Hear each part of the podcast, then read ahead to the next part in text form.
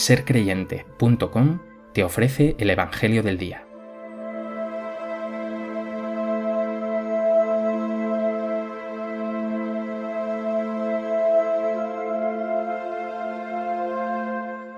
Del Evangelio de Lucas.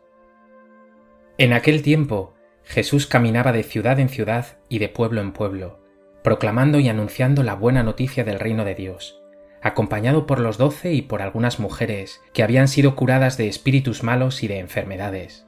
María la Magdalena, de la que habían salido siete demonios. Juana, mujer de Cusa, un administrador de Herodes. Susana y otras muchas que le servían con sus bienes.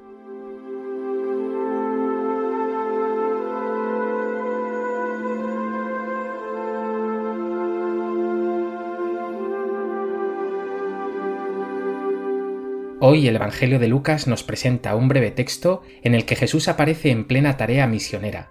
Jesús camina de pueblo en pueblo, anuncia la buena noticia del reino. Si en el Antiguo Testamento hablábamos de las doce tribus de Israel, ahora Jesús convoca al nuevo pueblo de Dios, significado en estos doce hombres que había escogido. Un grupo que tenía una misión muy especial, pero que no excluye la presencia de mujeres, verdaderas discípulas y apóstoles, que no solo lo seguían, sino que le apoyaban con sus bienes y que serían absolutamente fundamentales en el anuncio del reino.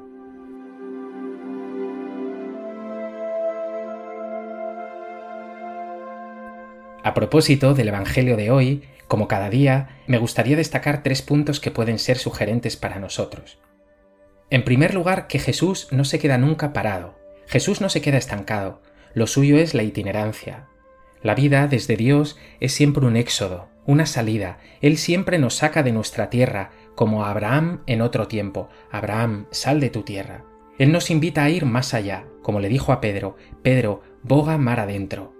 Quizá hoy debamos preguntarnos si no estamos demasiado cómodos o asentados. ¿Nuestra vida de fe se ha quedado parada? ¿O estamos constantemente en búsqueda, en salida, como nos pide una y otra vez el Papa Francisco? Sueño con una iglesia en salida, capaz de transformarlo todo. En segundo lugar, quiero destacar que Jesús nunca va solo, va acompañado. La comunidad es fundamental. La fe cristiana es todo lo contrario a algo intimista o individualista. Es más, cuando oramos decimos no Padre mío, sino Padre nuestro. Cuando celebramos la Eucaristía lo hacemos también en comunidad. Y cuando anunciamos a Cristo debemos también hacerlo en comunidad. Y ya lo sabemos, lo que anunciamos no es un credo sin más, sino el Evangelio, una palabra griega, evangelion, que significa buena noticia. Somos anunciadores de la mejor noticia de todos los tiempos. Lo nuestro es ser testigos de buenas noticias. Y en tercer lugar, querría resaltar un punto que no puede pasarnos desapercibido. Le seguían también mujeres. En una sociedad judía en la que se movía Jesús y que despreciaba constantemente a la mujer, que la relegaba al ámbito privado y doméstico, y cuyo testimonio ni siquiera contaba en los juicios, que era siempre sospechosa de todo y que en definitiva constituía el ser más vulnerable, Jesús escoge también a seguidoras, se deja ver y acompañar por ellas, las trata con toda dignidad e incluso, y esto es algo enorme, las hace primeras testigos de su resurrección. Son las mujeres la mañana de Pascua las primeras que ven y reconocen a Jesús resucitado. ¿Qué sería de nuestra iglesia sin las mujeres? ¿Qué sería de las parroquias y de todos sus grupos, consejos, comités? ¿Qué sería de la catequesis? ¿Qué sería en definitiva de la vida cotidiana de las comunidades sin la mujer?